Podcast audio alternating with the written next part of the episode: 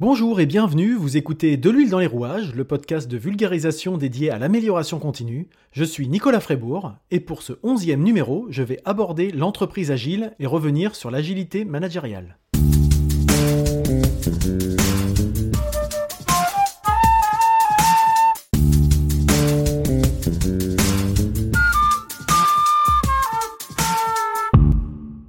C'est donc le quatrième et dernier numéro de la série consacrée à l'agilité, enfin du moins pour le moment.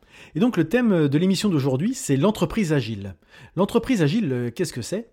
Alors, il n'existe pas vraiment de définition d'une entreprise agile, mais c'est une tendance qui semble euh, finalement se positionner comme une alternative au management et au pilotage d'entreprises traditionnelles qu'on peut qualifier dans certains cas de à l'ancienne. J'ai déjà abordé ce qu'était l'agilité, d'où ça venait, comment ça constitue une démarche d'amélioration continue, mais à l'échelle d'une entreprise, comment ça met finalement concrètement de l'huile dans les rouages? Ça encore, je l'ai évoqué, mais c'est un état d'esprit avant tout, l'agilité. Ça doit faire partie de la culture d'entreprise, plutôt que la mise en application d'une ou plusieurs méthodes et des outils. Il ne faut pas penser que l'organisme, l'entreprise, est un système autosuffisant alors qu'il est en interaction constante avec son environnement. Alors c'est pas un truc de hippie euh, perché, c'est une approche très très pragmatique. On s'en rend bien compte avec la crise sanitaire du Covid. Personne n'était dans son vase clos, euh, complètement à l'abri de ce qui pouvait se passer euh, de par le monde avec cette, cette épidémie qui s'est diffusée très rapidement. Alors j'en avais déjà parlé, mon parcours en biologie et écologie, puis mon parcours professionnel m'ont convaincu que l'approche systémique était une vision incontournable. Je vous invite d'ailleurs à lire le, Macroscope de Joël de Ronet, donc un livre qui date de 1975, mais les principes restent les mêmes, voire même ont été accentués avec la mondialisation qu'on a connue depuis. Euh, et les événements qui se déroulent dans le monde sont tous plus ou moins dépendants les uns des autres ou ont une influence réciproque. On ne peut pas ne pas en tenir compte. Et donc ce qu'on peut voir dans cette, dans cette approche systémique, c'est que nous sommes dans un monde qualifié de VUCA. VUCA, c'est un acronyme anglais pour dire volatility, la volatilité, uncertainly, un monde incertain, complexity, un monde qui est complexe, ambiguity, donc un monde ambigu. Alors est-ce qu'il l'est plus aujourd'hui qu'avant? Ça c'est une autre question.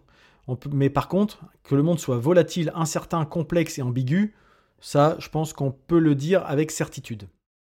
Donc je disais que c'est un état d'esprit avant tout, et changer de culture d'entreprise, ça prend beaucoup de temps ça nécessite de se poser sérieusement la question de la vision, de la stratégie et du sens qu'on veut donner à l'activité de l'entreprise. Et encore une fois, je le répète, ce n'est pas en tirant sur les plantes qu'on les fait pousser plus vite, donc il faut savoir laisser le temps au temps. Globalement, derrière, ce qu'on attend, c'est un fonctionnement basé sur le travail collaboratif et l'intelligence collective, pour que 1 plus 1 soit supérieur à 2, c'est-à-dire que la somme d'une équipe est supérieure à la somme de ses individus. Pour reprendre une phrase bon, qui commence un petit peu à me sortir par les oreilles tellement elle est utilisée un peu à tort et à travers, plus par mimétisme que par conviction, j'ai l'impression. Mais bon, elle illustre très bien le sujet, je trouve. Seul on va plus vite, ensemble on va plus loin. Voilà, c'est une phrase qui est assez, assez claire et assez explicite. Et donc une entreprise agile, c'est une entreprise qui est dans une démarche d'amélioration continue, et donc qui a la spécificité d'avoir basé son fonctionnement sur des cycles courts. Autre point important, c'est une entreprise qui doit être capable de se remettre en question, de s'adapter et de se remettre en cause. En entreprise, paradoxalement, il est parfois difficile d'arrêter de faire ce qui ne marche pas.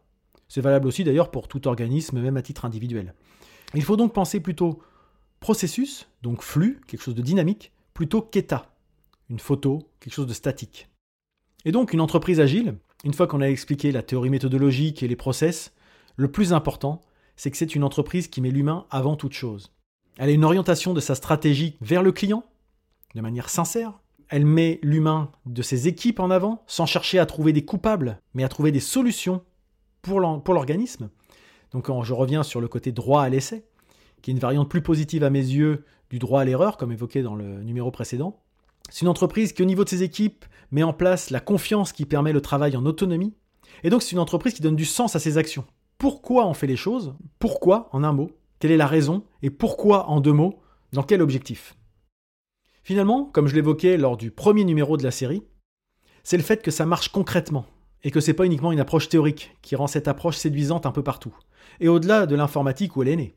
Et puis, si elle diffuse, c'est peut-être aussi que même si ce n'est plus uniquement limité à l'informatique, l'informatique est partout, digital par-ci, digital par-là, on l'entend à toutes les sauces.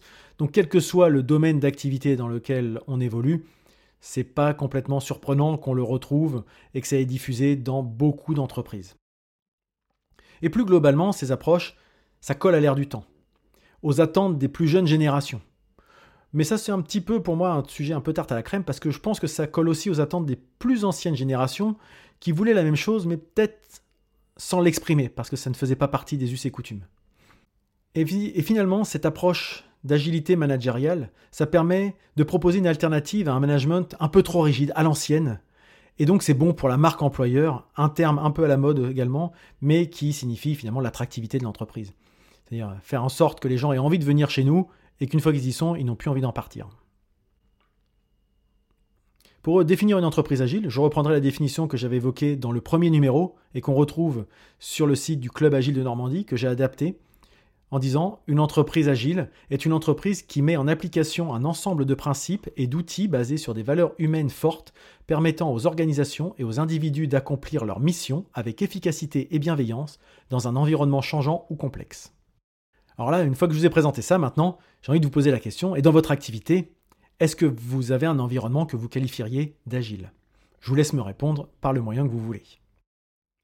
En conclusion, voilà qui conclut justement cette série de podcasts consacrés à l'agilité. Je rappelle, le premier c'était Qu'est-ce que l'agilité?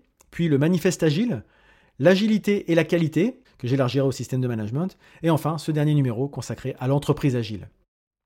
Je n'ai pas parlé des outils agiles, que sont Scrum, Kanban, etc. Je reviendrai dessus plus tard à l'occasion, ou si vous me le demandez. Quoi qu'il en soit, vous pouvez me suivre en vous abonnant à ce podcast sur votre application de podcast préférée ou directement sur le site de l'huile dans les rouages.fr. Pensez à vous abonner à la newsletter hebdomadaire consacrée à l'amélioration continue. Retrouvez-moi également sur les réseaux sociaux, Facebook, Twitter, Instagram et LinkedIn, en tapant de l'huile dans les rouages. Et je vous invite à échanger en me répondant, en me posant des questions sur des sujets que vous souhaiteriez que j'aborde, des éclaircissements ou des problématiques que vous rencontrez dans votre quotidien. Si ça vous a plu, je vous invite à en parler autour de vous et à partager ce podcast à toute personne qui pourrait être intéressée.